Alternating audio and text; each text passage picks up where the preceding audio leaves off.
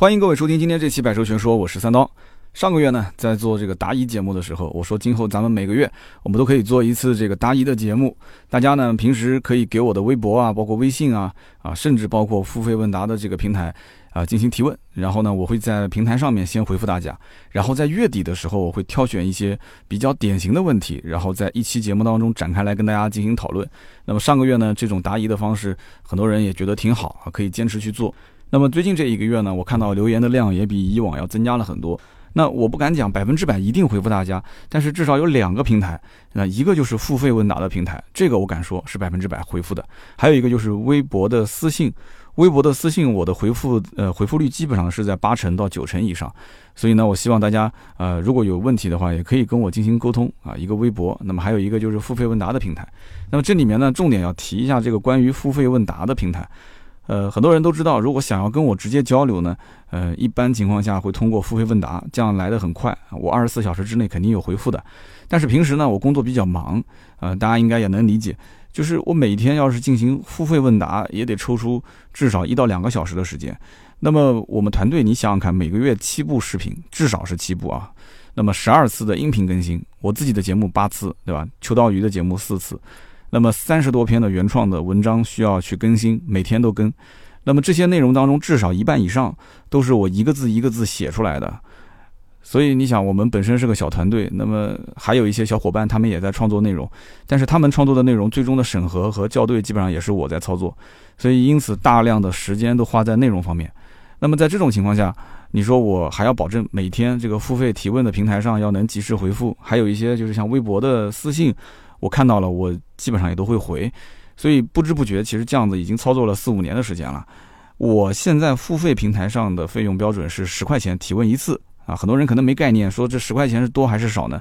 这么跟你们讲啊，三到四年前，我曾经做这个付费提问，我应该讲是圈内最早做付费提问的。我当时做付费提问，很多人都有质疑啊，觉得你三刀是不是想钱想疯了啊？问说你这个问问题怎么还要收钱呢？对吧？比你这个牛得多的人也没收钱啊，是不是？那么，直到最近这两年，知识付费的这个项目开始兴起了，那么大家才慢慢的知道啊，其实这叫做知识付费，都开始慢慢适应了。那么老百姓用自己的人民币啊，去换取对方的服务，对方的脑力劳动，我觉得我至少我收这个钱是天经地义的，我觉得我问心无愧啊。那么这四年来，我的价格从来没调过啊，一直都是这样。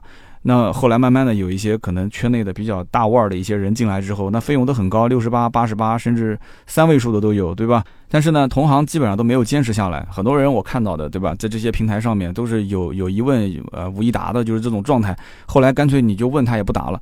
那他不在乎这点小钱嘛？大家都懂，是不是？那我呢，曾经看到同行的价格，我也打过这种念头，说是不是要调一下价格？因为毕竟你说回一个问题十块钱，十块钱不多，对吧？对于我来讲不多，对于你来讲也不多，十块钱买不了吃亏，买不了上当。但是我觉得大家他是因为喜欢我才来问我的，他确实有这种刚需，很多问题都是直接过来问价格的。那我的回答如果说让你满意了，那你肯定觉得物有所值，你是给我加分的，对吧？那如果说这个回答让你不是很满意的话，那我相信我们的听友也好，我们的粉丝也好，十块钱嘛，对吧？他可能也不会太大的抱怨。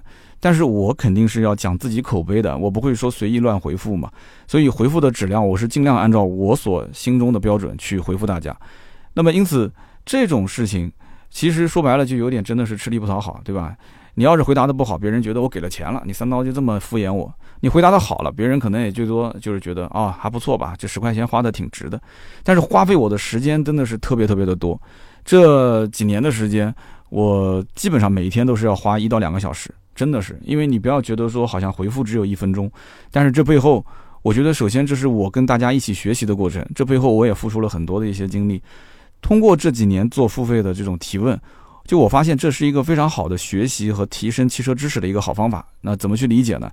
因为每一天啊，我为了去回复大家的这些提问啊，大家问题问的都不一样，所以我要去学很多的一些。呃，可能我没有接触到的一些领域里面的知识，我也不是说什么都懂，对吧？这里面有问维修的，有问改装的，有问价格的，甚至还有一些人可能工作迷茫了也来问我。那么，因此我在这个回复的过程当中啊，我有不懂的，我也会问我身边的一些大神，啊，那跟他进行学习，包括查阅大量的一些资料，那么就给我在创作的过程中也提供了很多的素材。那么就这样子做啊做，做了几年之后啊，我不知不觉其实已经是这个叫做在行一点的这个平台啊，之前叫芬达，就是这个平台上面啊是汽车分类全国排名第一的答主啊，回答的答答主啊。那么因此这个平台对我也比较重视嘛。那么这几年呢，我虽然花了很多时间在上面，但是收获的也挺多。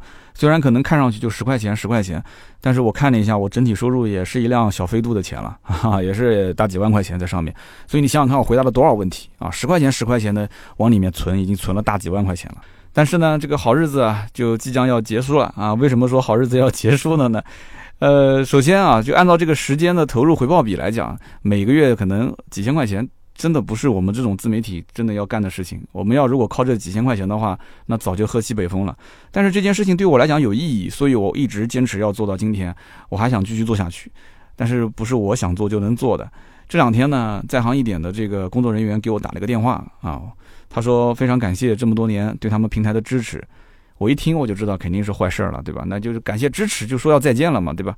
他说因为平台要转型啊，所以呢，这个付费提问、付费问答的功能将会在十月三十一号正式下线啊。我当时一听我就懵了，我说你这平台做的不挺好的吗？而且我每次回答问题的时候，他打款到我的账上，他应该还会提一个百分之几的提成，那我回答的多，平台收益的多，这个商业逻辑是没有错的，对吧？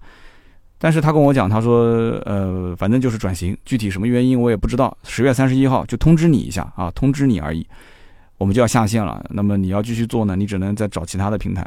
后来我让盾牌去找了一下，全中国到目前为止啊，这种付费问答其实体验最好的，而且是跟微信打通打的最通的，就是这个芬达，也就是在行一点，其他的这些提问平台都不行，都真的非常非常不好用。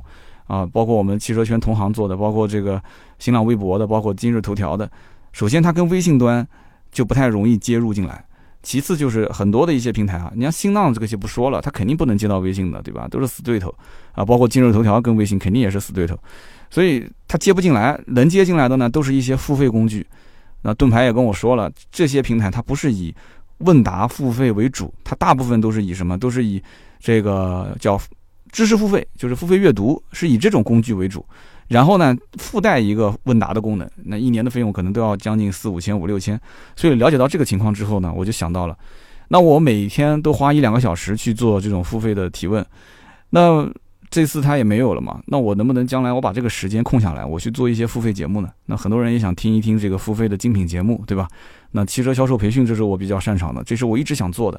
所以呢，十月三十一号之后具体怎么走？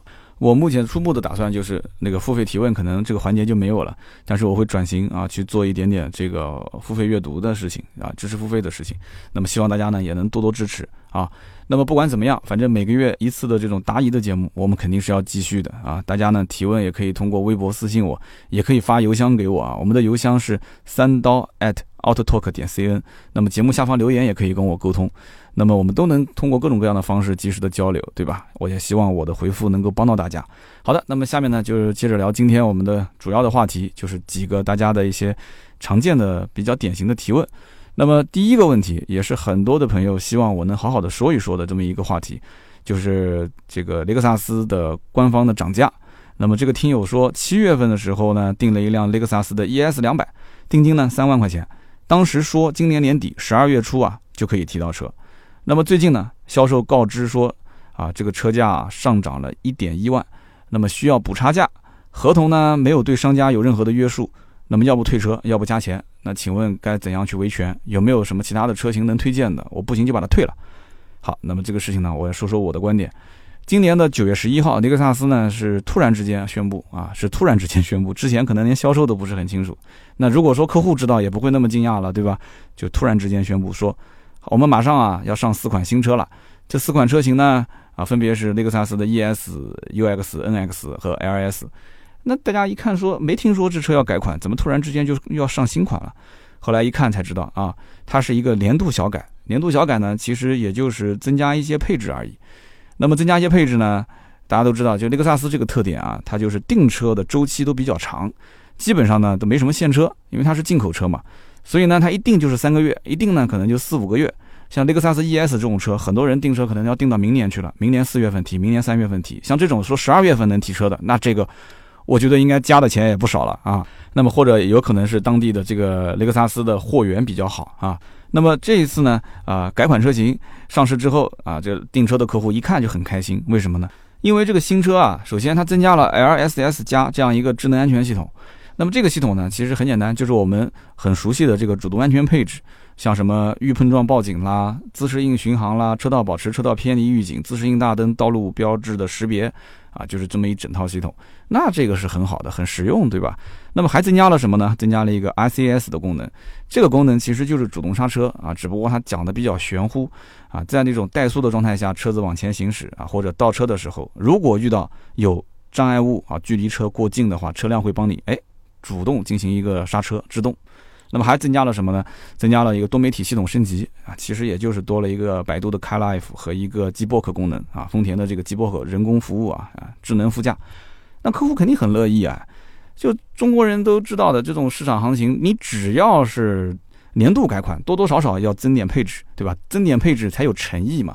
啊，一开始还很开心，结果一看脸色就不对了，为什么呢？这个改款之后啊，配置虽然增加了，它价格也上涨了。这个配置增加能接受，那价格怎么会上涨呢？他以为看错了，我估计很多人肯定是以为网站的这个价格写错了，然后就跟自己的销售员去去核对，结果销售说确实是涨价了，那就问他说这涨价了具体怎么说呢？呃，怎么个说法？后来都是等说过两天通知，结果一通知，啊，几乎所有的雷克萨斯的经销商都是要求之前订车的客户补差价。那如果说客户不愿意补差价呢，那怎么办？那就退钱给你啊，定金原路返还。这一下就炸了，就大家都觉得说，这不就是我贴着脸去买你的车吗？啊，你就感觉是有一点爱买不买的感觉，是吧？我的天呐，就所有的网上都炸了，然后媒体也炸了，对吧？媒体就是他也不买车，但是他干着急的那种，啊，然后各种维权的群啊，群里面都炸了。按照所有的人的理解，在中国这个汽车市场，而且今年的整个汽车环境还不好，那么企业车企它年度改款的车型上市，百分之百都是增配不涨价，这几乎就是约定成俗的一个规定。啊，一个行规，那么这个行规呢，我觉得它形成的原因啊，主要就是在以前很长一段时间，主要车型之间啊，竞品车型它发布的时间有先有后啊。比方说，宝马的三系、奥迪的 A 四啊，奔驰的这个 C 这三款车，今今年的三月份你发了，今年的六月份他发了，明年的一月份他发了，他们三个之间啊，互相是有一个这个换代的时间差，然后之后呢，每一个。这个产品再通过一年的左右的周期，再进行一些年度的小改款，其实根本什么都没改啊，无非就增加一点配置啊，甚至价格稍微调整一下。那么这种都是很常见的，但是基本上它的趋势就是增配不涨价啊。如果是要减配置的话，一定是要官降的，这是一种态度。结果现在这个雷克萨斯的态度是我增配也涨价，增配也涨价，其实这个逻辑本身也没有错，对不对？那人家成本高了嘛，对吧？成本高了之后涨点价格，这不也很正常？但是问题就出在我之前已经交了定金了，你现在那我不要买你那个加配置的，我不要你那个什么 LSS 加，我也不要你的 ICS，我当时订的车就是没有这个功能的，你就给我正常交付就可以了。你有车吗？你没车，没车你就违约啊，违约你就赔钱啊，就这么简单。现在你是强制要求我去买你的增加过配置的车，那你要如果说我不接受的话怎么办？你退钱给我。退钱给我，那这个合同没有任何约束性了，是吧？那我反过来讲，我本来应该是订其他的车型的，现在你这一耽误，我现在回过头来去订那个车子，没有这么多优惠了，那这个钱谁来退给我？谁来补贴给我？那很多人是这么想的，所以这就如果这么掰扯下去的话，那就永远是没完了嘛。所以因此呢，很多人又要维权，又要打官司，要这个那个的。但我个人看下来啊，喊得凶。啊，喊得凶，真正打官司的几乎是没有的。我至少到目前为止没见过啊，谁因为这个事情跟雷克萨斯说起诉经销商或者起诉厂家的。那么雷克萨斯官方涨价这件事情呢，我觉得还没有订车的客户啊，他其实就是觉得已经加过价了，你再让我关涨，这个心理上是不能接受的啊。这就是一个大前提。很多人都知道，买一个雷克萨斯的车子基本上都是要。加价买的，特别像 ES 这种车，你要如果不加点钱，你根本就不要想订单，对不对？要不就是订一个遥遥无期的啊，稍微加一点装潢，我讲的稍微加一些，至少也是一两万。那么你可能订单上至少能写一个，啊，十二月左右啊，或者是四月底之前啊，给你加那么稍微有一点时间期限，有个盼头。那么已经订车的客户，他们肯定是希望我按照之前原先的合同价格来提，对吧？那么。你让我补这个差价，我不愿意，对吧？你为什么不愿意？我又不想买你这个配置的车型，我就要我原来的这个车型。所以后来被媒体一报道，那么很多的一些事实真相啊，也开始被搅混掉了啊。包括有的人讲说，这个我们当时约定的，对吧？你你现在你这个官方的增加配置了，你我你就应该把这个价格，呃，恢复成我原来那个样子，我不应该补差价，就应该获得你更高配置的车型。那么这个呢，我觉得每个人啊都维护自己的利益，这都能理解啊。你这不愿意补差价是退定金也好，还是说你强迫经销商一定要卖一个高配车型给你也好，还是说你就让他交付你原来的车，他交付不了你就去起诉他也好。那兄弟们，如果真的是这样的话，不要吵哎，你直接你不要吵，你直接就起诉就可以了，你拿着合同起诉就可以了。那如果说他就是一个流氓合同，他就是一个不受约束的合同，那人为什么会生气？就是因为自己的能力啊解决不了当下的问题。这才会生气，拿着一份合同又没有任何约束力，对吧？自己的钱还在对方口袋里面装着，完了之后，这车本身我之前还加了钱，现在对方又让我去补齐这个车价的差价，我又不想买那么高的配置，他真的不想要吗？其实他是想要的，但是我想要，可是我又不想加这个钱，那就是这种心态嘛。对不对？那就像拆迁一样的嘛，那能多争取一个平方，争取一个平方啊啊！所以就各种啊，就吵啊闹啊的。但这件事情，首先我觉得是雷克萨斯做的不对啊。这件事情，就你完全能想象这个消息一公布之后，大家的情绪是什么样子。而且之前你要不就不要接订单，要不你就提前放消息，就是我从几月几号开始，我现在订的车全部是按照后面这个价格来。所以这件事情，我觉得经销商应该也是不知道这个消息的。如果经销商提前知道消息，他应该也不会给自己制造这样的麻烦。这个纯粹就是厂家突然下的规定，突然就是告诉你，我们现在这个车没货了，马上后面就是全部出这个车啊，增加了这个配置的车，价格就变成这样。所以不知道为什么现在怎么都喜欢玩这个突然袭击呢？啊，特斯拉突然公布说我们的车子马上就不交税了，然后这个小鹏突然公布说我们马上上这个呃五百多续航的，然后价格更便宜，是续航里程更多。雷克萨斯突然公布说我们马上要上新款了，这怎么回事？最近我就搞不懂了，这脑子里面都进水了吗？啊，这不长脑子吗？这是我卖车卖那么多年，如果说我要现在遇到这种事情，我告诉你，我就原价就卖给客户，我想都不用想，我跟领导讲，你愿不愿意卖？不愿意卖，我马上就辞职，我不干了，就背信弃义啊，这不就是这种样子吗？我是接受不了的。你要让我去跟我的客户解释啊，我说你要理解我，我要理解什么？那客户怎么可能理解你呢？你说是不是这种事情？你作为经销商来讲，如果之前挣到钱了，那这种事情谁都不愿意发生。那遇到了，我觉得该补就补，对吧？你作为厂家来讲，日本人不经常还讲什么担当吗？那你就担当啊！你别光整天讲挣钱啊！你这时候你要担当啊！所以我不讲嘛，有的时候人骨子里面就是有的时候贱啊，就是这种样子。就越是对你，对吧？爱理不理，你就越是要脸往上凑，不就是这种情绪吗？是不是？这雷克萨斯车一定好吗？好成什么样子啊？开了这个雷克萨斯的车能长寿还是能这个怎样？我跟你讲，开好了这车能送你走，是这意思吗？所以我觉得真的，哎，有的时候讲讲看啊，情绪一上来我也忍不住。雷克萨斯曾经我也挺喜欢这个牌子的，但是有几个关键的因素，我看完之后，我基本上我觉得也跟他说再见了啊。那么我继续往下聊啊。那么很多人不开始维权嘛，但是几乎没有人去打官司啊。那么迫于各方面的压力啊，我说的是经销商跟厂家啊，迫于各方面的压力，厂家也出来解释了。但是这个解释并不是说好了好了，你们不要吵了，我给你补钱，没有这么说。解释就是说我们致力于啊做更好的服务、更好的产品，都是一些官话套话。中国的互联网环境啊，我跟你讲，谁要是站出来解决问题，用官话和套话来说，问题就只会变得更复杂。这个是百分之百的啊，不用想的。然后官方宣布完之后啊，这个经销商也开始宣布了，很多经销商也是压力特别大。其实经销商压力大，主要是因为当地很多人啊打电话给了相关部门，相关部门直接开始介入了啊。因为之前有了逆志星的那个事情，所以很多的一些雷克萨斯经销商心里也很慌，你知道吗？你常年加价的店，你怎么可能不慌呢？当然了，他敢加价，肯定背后也有很多的一些利益关系啊。所以因此，很多的经销商店也开始公布了，说好，我们就按照原先的订车价格。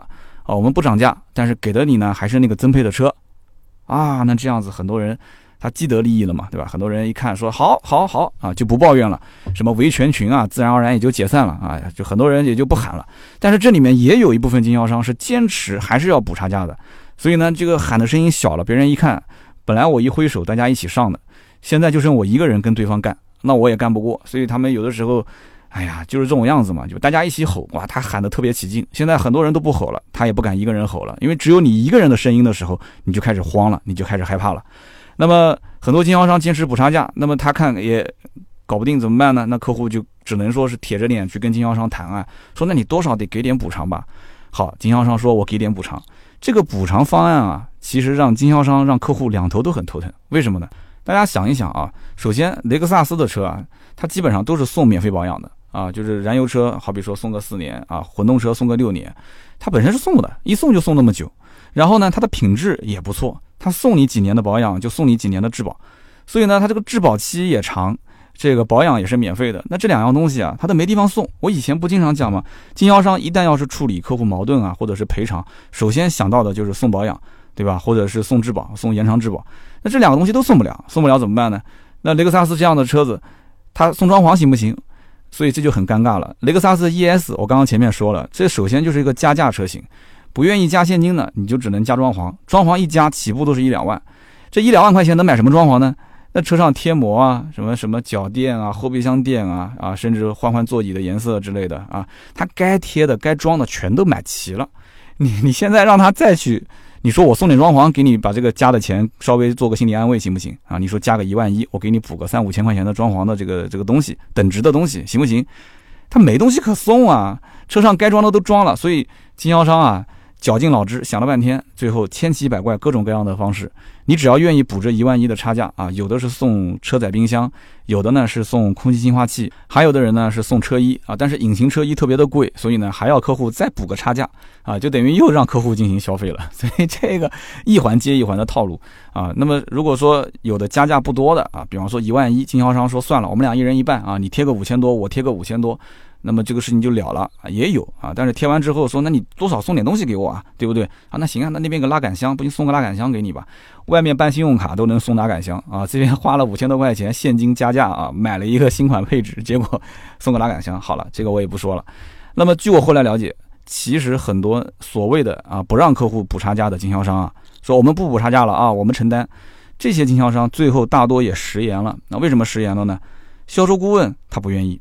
销售顾问怎么不愿意呢？销售顾问他其实一方面，他如果说要帮客户定的是一个没有差价的车，就是你坚持还是按老车价格来定，我可以这么讲，经销店里面的车将来所有的到货啊，都是先分配给那些后订车的，就是按照官方指导价，就是涨了一万一的价格订车的人，大家能理解吧？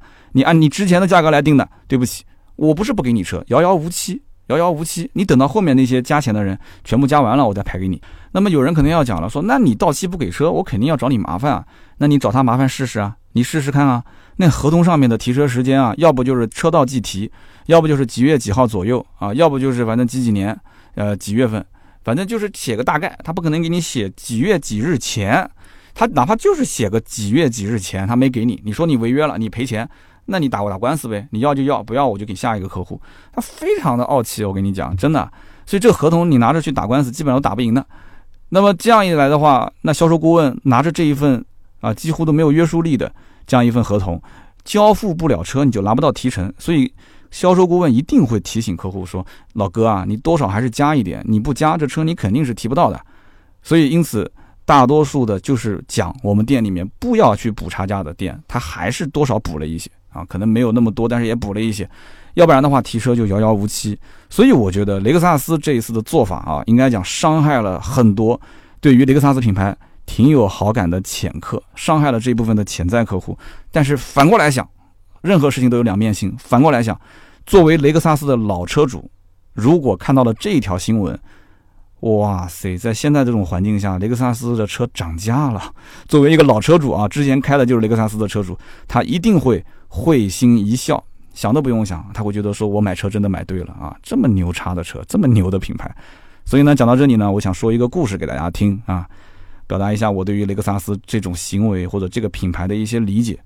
那么，在非洲的一个叫做纳米布大沙漠当中啊，生长着一种叫做千岁兰的一个植物。啊，千岁万岁千岁千岁兰的植物，这个植物它的寿命可以长达四百到一千五百岁啊，那真的就是属于养好了它可以送你走啊，它一定能送你走这个植物啊，四百到一千五百岁，这种植物长寿的秘诀在什么地方呢？就是它的根茎啊，拥有极强的水分的一个探知能力，好像我在网上看到过这个东西的图片，就是上面感觉就很小的一撮。一个小小小小的植物，结果它的下面那个根茎特别的长，特别的复杂，能伸到很远很远很远很远的地方，然后就为了找那一个水源，所以它的根茎啊拥有极强的水分探知能力。那么另外它的这个植株，植株植物的植木字旁一个朱朱元璋的朱植株，它会主动舍弃长高。就是下面的根茎很长很密集，但是上面呢这个植株啊，它就会舍弃长高，长得特别小。那么另外呢，它的叶子也会主动舍弃前段的叶片啊。为什么舍弃叶片？主要也是因为是这个环境特别的恶劣啊。那么它甚至可以主动的关闭气孔，减少水分的蒸发。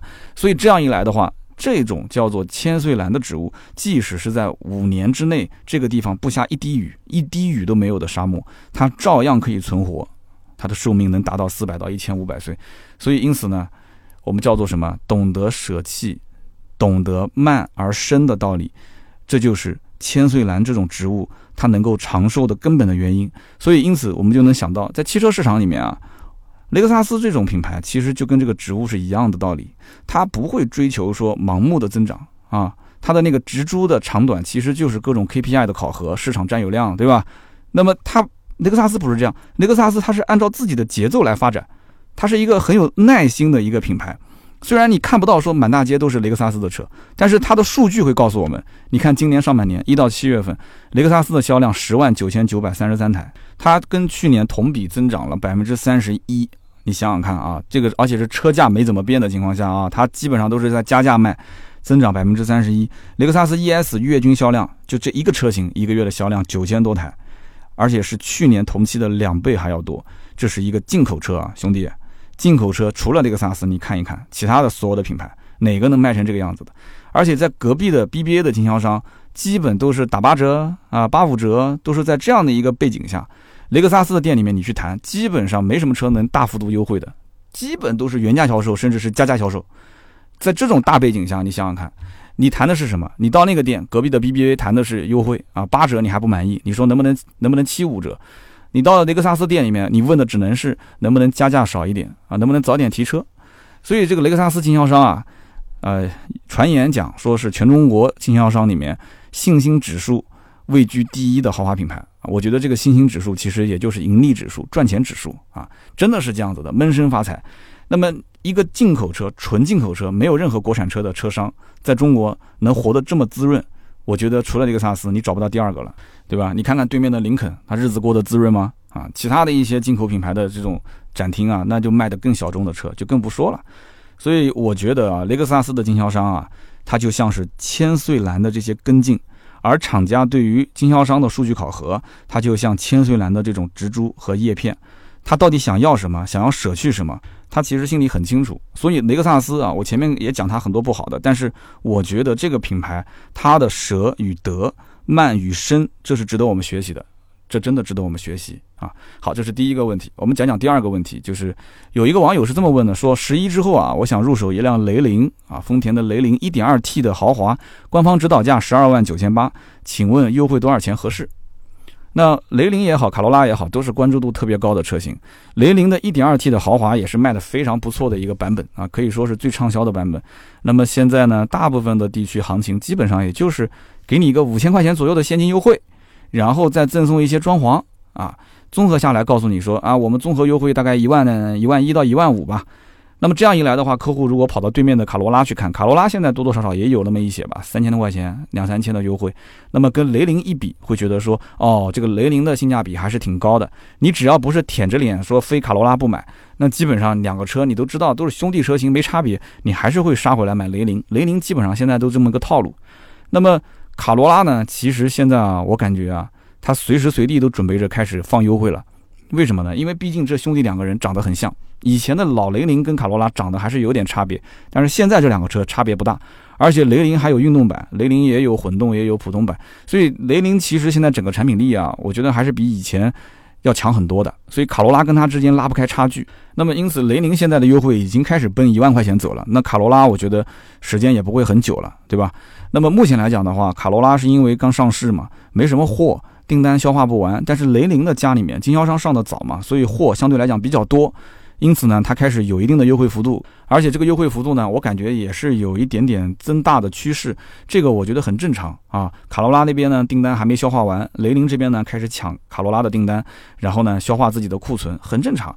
这两个车啊，我觉得后期的优惠幅度应该能维持在一点二万到一点五万上下。啊，到了这个位置，基本上这个优惠幅度啊，应该讲行情就相对来讲稳定，不会有什么大的偏差了。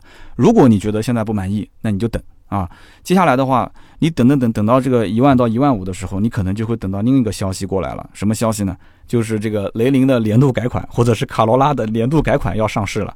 这个时候你又纠结了，对吧？年度改款一上市，然后又开始没什么优惠啊，上调优惠，然后你再继续等啊，等到它又慢慢的优惠多的时候，它又开始有年度改款，就这么周而复始。所以呢，我觉得啊，买车啊，还是活在当下。像这种合资的 A 级车里面的畅销品、畅销的产品，我觉得不用去纠结。为什么？首先，它不可能突然冒出一个搅局者啊，突然冒出一个新款车型，一下子把卡罗拉跟雷凌摁到地上摩擦，怎么可能呢？这个市场这么多年，那些大佬啊，就那么几位，什么宝来、朗逸、卡罗拉、雷凌，就翻来覆去就那么几个车。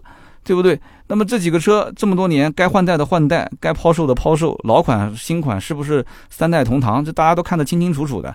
每个人都在每一个人的区间里面，该怎么优惠啊？互相都是抬头不见低头见啊，就是互相给给面，对吧？所以招数啊，大家都使得差不多了，都心里都很清楚啊。你稍微撅撅屁股，我就知道你要干啥。所以雷凌跟卡罗拉这两个车型，随时随地买，不用太纠结。我刚刚讲的这个优惠幅度啊，你要真能等，你慢慢的等。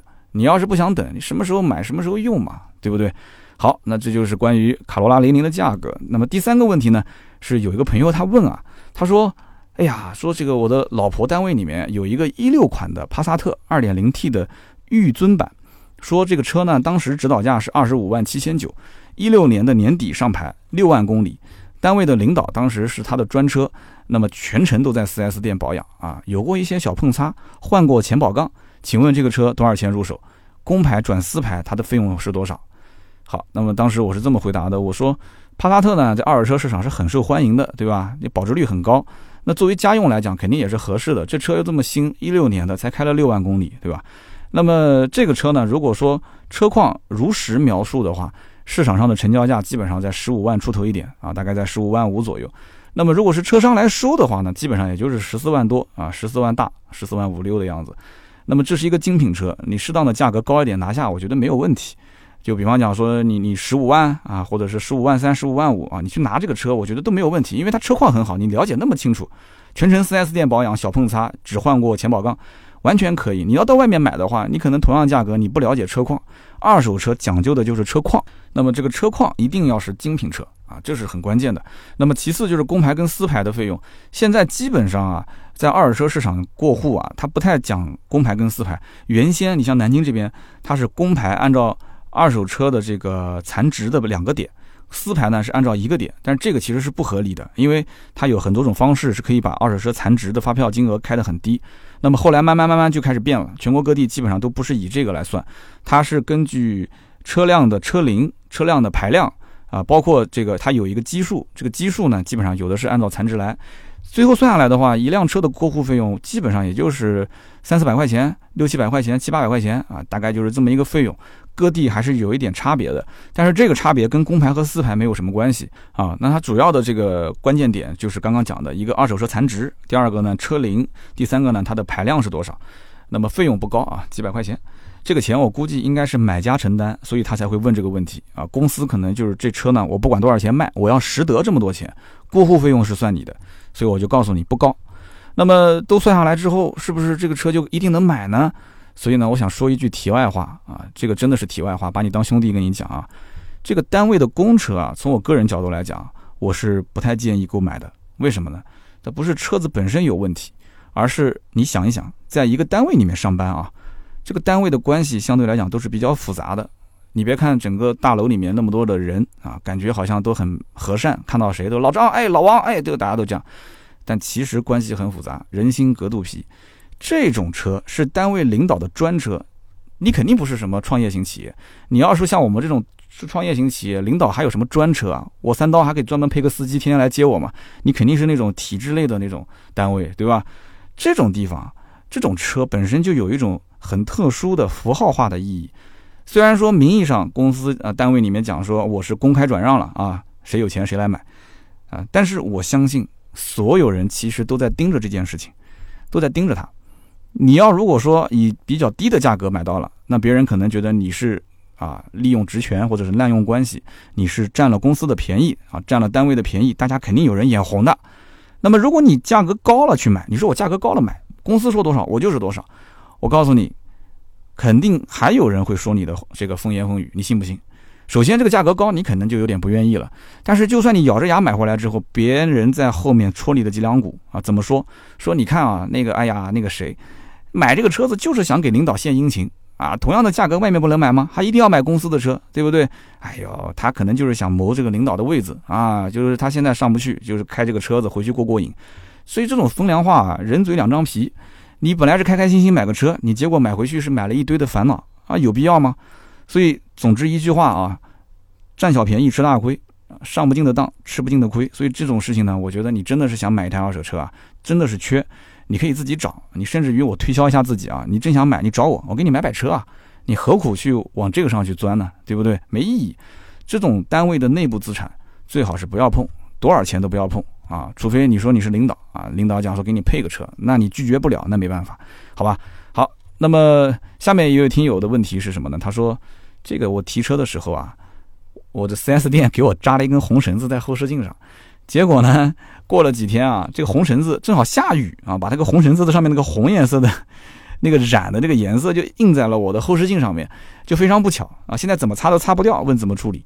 这个问题特别有意思，我当时截图发到微博上，然后微博就引发了热议啊，很多人在评论，评论都快上千条了，点赞都快破三千个了。那，我觉得这现在网友真的很有意思。我平时觉得我发的一些内容挺有干货、挺好玩的，他们没人说去评论。但是这一条无意之中那么多人看，那网友也是人才啊！我看到评论里面有一条点赞特别多，他不是红绳子扎在这个白颜色的车上，结果变成染红色了吗？他说：“那你再把一个白颜色的绳子扎在这个后视镜上，再把它染成染成白色不就行了吗？” 哎呀，我说秀儿，秀儿，你先坐下，你先坐下，不要激动。然后还有人说建议用这个牙膏啊，说牙膏除了牙刷不白，其他什么东西都能刷白，还说亲测有效。哎呀，我真是服了，现在网友真太厉害了。然后呢，我咨询了一下啊，就是我们做漆方面的一些朋友啊，我做漆的朋友跟我讲，他说其实这个红绳子它的这个颜色啊是腐蚀到了这个车漆表面的第一层清漆里面。所以呢，建议是用粗蜡先打磨一下，然后再找个地方啊去抛个光啊，找个做漆的地方抛个光，这个事情基本上就能解决了。那么因为这个问题呢，我就想到了几个类似的情况，跟大家分享一下啊，也做一个提醒。大家都知道啊，结婚的时候啊，经常这个婚车它会在前挡玻璃上面贴一个喜字啊，一个红颜色的喜贴在上面。那贴在什么地方呢？都是贴在这个靠右侧的副驾驶前面的那个挡风玻璃里面。那怎么贴呢？首先呢，撒点水在上面。然后呢，再把这个纸啊，它一般就是像那种玻璃纸一样的贴在上面，就很容易粘在上面。那么婚车基本上就这样子，就是早上一早就出发啊，接新娘子，然后中午呢到餐厅吃完饭，这个婚车基本上车队就结束了。所以是一个上午的时间。我曾经就遇到过一个客户，一个好朋友，他跟我讲，他说我这个奔驰 S 刚买啊，买完之后没多久，就给大家就朋友嘛借去做这个婚车头车，结果送回来的时候呢，就发现他这个挡风玻璃的右边啊，他会贴了一个喜字没撕掉啊。他当时就顺手就给他撕了，结果撕下来一看，坏了，怎么呢？就这个喜字啊，它的红颜色印在这个前挡玻璃那个膜里面，前挡膜里面，然后他就用那个布擦，怎么擦都擦不掉，然后就开到修理店，修理店的人讲说，你这就膜就废掉了嘛，对吧？你这肯定是擦不掉了，因为你清漆，你车漆你还可以打磨一下，没听说这个车膜、车贴膜它还能打磨，没听说。所以他说你你开个玩笑讲说你这个还能沾了喜气，你就别擦了嘛，就反正时间久了晒一晒可能也就没了。但这个哥们儿是个强迫症啊，你要开得起奔驰 S 的人，他也不差那几几千块钱嘛。后来就把它撕了，重新又贴了个膜，花了几千块钱。我的天哪！所以大家一定要记住了啊，这种容易沾了水会掉色的东西，一定要在车上小心。还有一种情况是什么呢？这是我以前卖车经常遇到的，我卖车出去了。然后车上呢有很多贴膜，有人讲说，哎，我知道啊，那个什么前引擎盖上面的贴膜，车上顶顶上的侧面，我告诉你，除了这些膜之外，还有很多。比方说，你仔细看啊，很多，比方说在这个车门的四侧，它不是有一个门槛吗？门槛上面也会有一层膜。我可以这么讲，到今天为止，很多人买了新车，你都没把它撕掉。那么还有包括中控的仪表台上面啊，中控台上、仪表台上它都会有膜。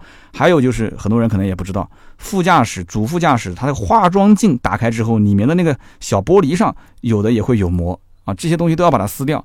那有人讲说，那那么不撕就不撕呗，对吧？有些人甚至认为就不撕还能证明这是个新车，那么还多少有一点保护的作用，对吧？那我告诉你，我说一个故事，你可能就马上就会去撕了。我曾经呢卖过一辆车，那么同样的也是这客户呢一开始可能是舍不得撕啊，然后后来呢他是忘了撕了，然后到了有一天他想把这车当二手车置换，他来找我，他说哎这个三刀啊，我就是想卖了。啊，我说行啊没问题啊，回头你开过来我来帮你弄一下，然后整理整理就放到我这边卖。他说好，他说那我先自己处理一下，他然后就自己在家里面折腾，他就把这车打理干净一点嘛，对吧？结果呢他就发现这车上有很多的膜，当时一直没撕。啊，其中就是在中控台的那个位置啊，后后方有一点那个膜没有撕，他就开始撕。结果呢，那个保护膜因为这么多年啊，就是他一直不撕，他这个胶水就已经化掉了。化完之后就非常难撕，然后撕的就是跟狗啃的一样的，他就觉得特别不舒服，特别不舒服呢，他就上网就买了一个什么东西呢？叫除胶剂，很多人应该用过吧？就喷出来之后那个味道特别难闻的那个除胶剂。结果呢，就拿那个除胶剂照着那个中控那个位置，啪这么一喷。结果坏了，怎么呢？这个除胶剂啊，是一个强腐蚀的一个一个这种材质啊，一个液体。结果一喷上去之后，哇，那个整个的塑料面板瞬间就被腐蚀掉了，就变成白颜色了。我的天！当时客户一看就傻了。除胶剂啊，兄弟们提醒大家，除胶剂你喷喷金属是可以的，千万不要喷塑料啊，特别是深色的塑料，千万不要喷。结果我那个朋友他就喷了，喷了之后。啊，那个中控的位置，一个白颜色的，就像一个白斑一样的，就印在那个地方，特别特别难看啊。后来呢，果然这个车子，呃，找了很多的买家，买家看到这个位置都说这怎么回事啊？啊，就摇摇头，说能不能帮我换啊？换那个中控面板的成本是很高的，那是一个总成，整个要拿下来，然后再换个新的上去。所以当时车主也不太愿意去自己掏钱换，但是二手车就是这样子。买的人呢，多少还要讲点门面。他一看到那个像白斑一样的，哇，就觉得特别难看。所以最后这个客户还是咬着牙亏了很多钱，把这个车给卖掉了。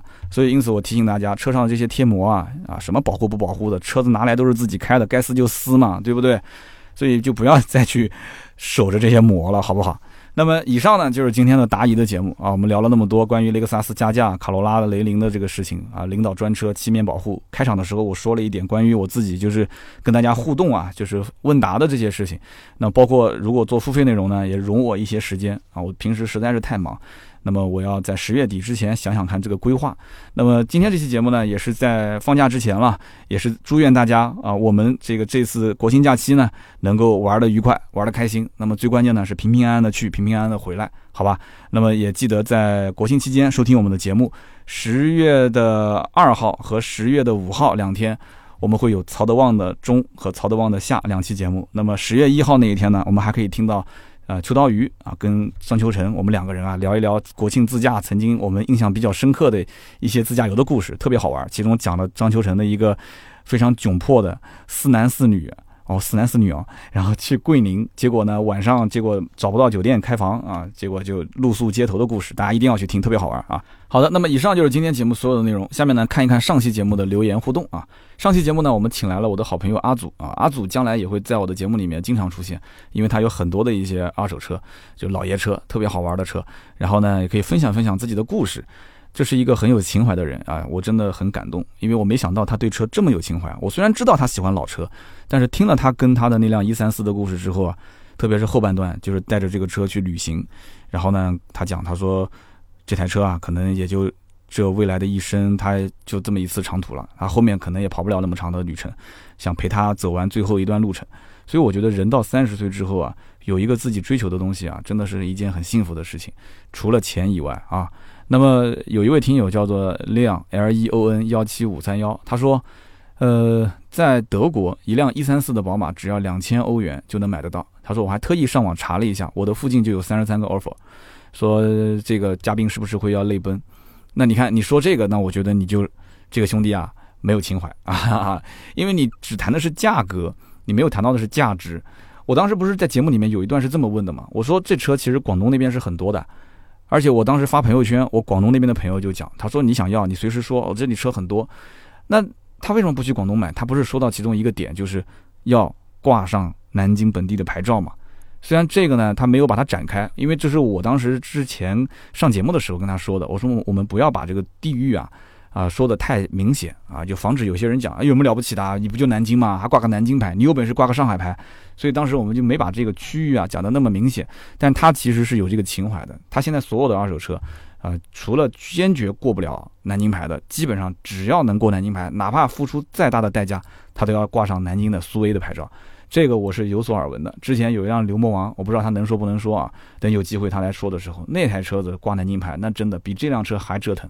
但是他最终还是挂上了。所以呢，因此我觉得这不是用钱能够衡量的。那么既然说到不能用钱来衡量，很多人可能就要笑了，说那首先得有钱，你才能不能用钱衡量，对吧？你说如果没有钱，天天都是为了挣钱去还房贷的这些人，还车贷的这些人，他能有时间、有精力、有钱去玩老爷车吗？说到底还是得有钱。所以这就看到另外一条留言啊，这个留言的兄弟叫做优呵培，他说我也是老车的爱好者，但是像阿祖这样执着的车主，我还是非常敬佩。当然了，首先得像他一样有经济实力、有时间去折腾。那么也希望三刀今后多多聊老车，有沉淀的故事，这才叫汽车文化。全都聊新车的话，就太商业了。的确说到我的心底里了啊，就是原来呢，我其实每个月没有规划每个月的这个故事路线，就比方说八期节目的更新，我哪些是说什么内容，我基本上是每周才会去想这周的主题，但是更多的呢还是走这个新车的更新路线。但是现在呢，我的思路还是比较清晰的啊，就是说汽车历史文化也好，答疑也好，包括我们的啊这个相关的试驾也好，活动也好。啊，甚至包括我们一些汽车的市场行情的分析，这些都是可以拿出来说的，对吧？所以因此，优和培讲的这个阿祖的故事，对他的这个感受也很深啊。他有钱有时间，对吧？我也玩老车，但是我不像阿祖这种样子。这个我觉得这就是阿祖做二手车的先天的一个优势了。他本来就是做二手车的，就是他是以饭车来养老车，就是这么理解。其实按我来看。能不跟家里面伸手要钱就不要钱，做二手车能挣到点钱就挣点钱，挣点钱就开始去养自己的老车的这么一个事业，所以这也是一个很幸福的事情，你不觉得吗？人往往有的时候他追求的不一定是这些事，他家里条件好那是另当别论了，这个他也不是他想的，对吧？你说出生谁能定呢？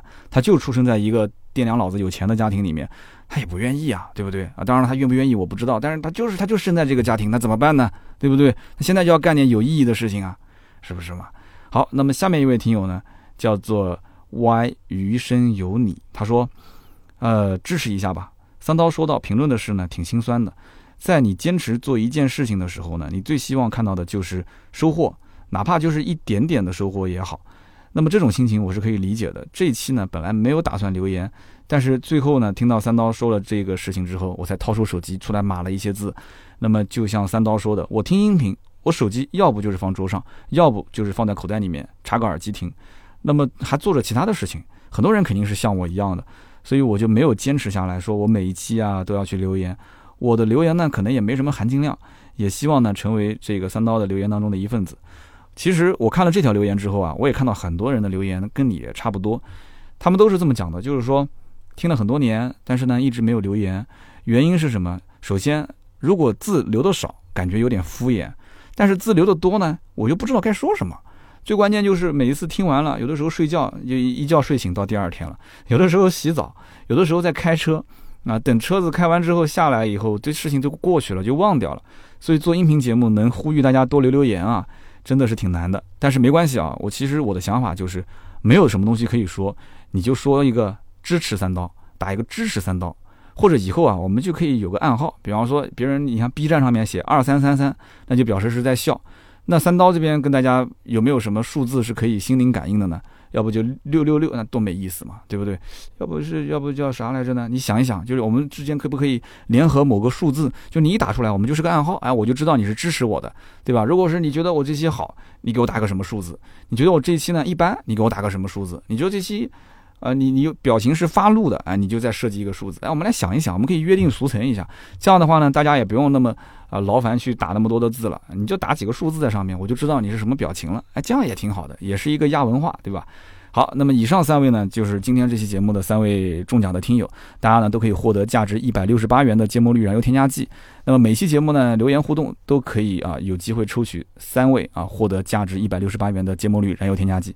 今天这期呢就到这里啊，也希望尽快跟我们联系啊。那么如果说还有一些其他的想要咨询新车或者是二手车价格的朋友们，都可以加我们的微信四六四幺五二五四联系盾牌就可以了。好的，我们下周三接着聊，拜拜。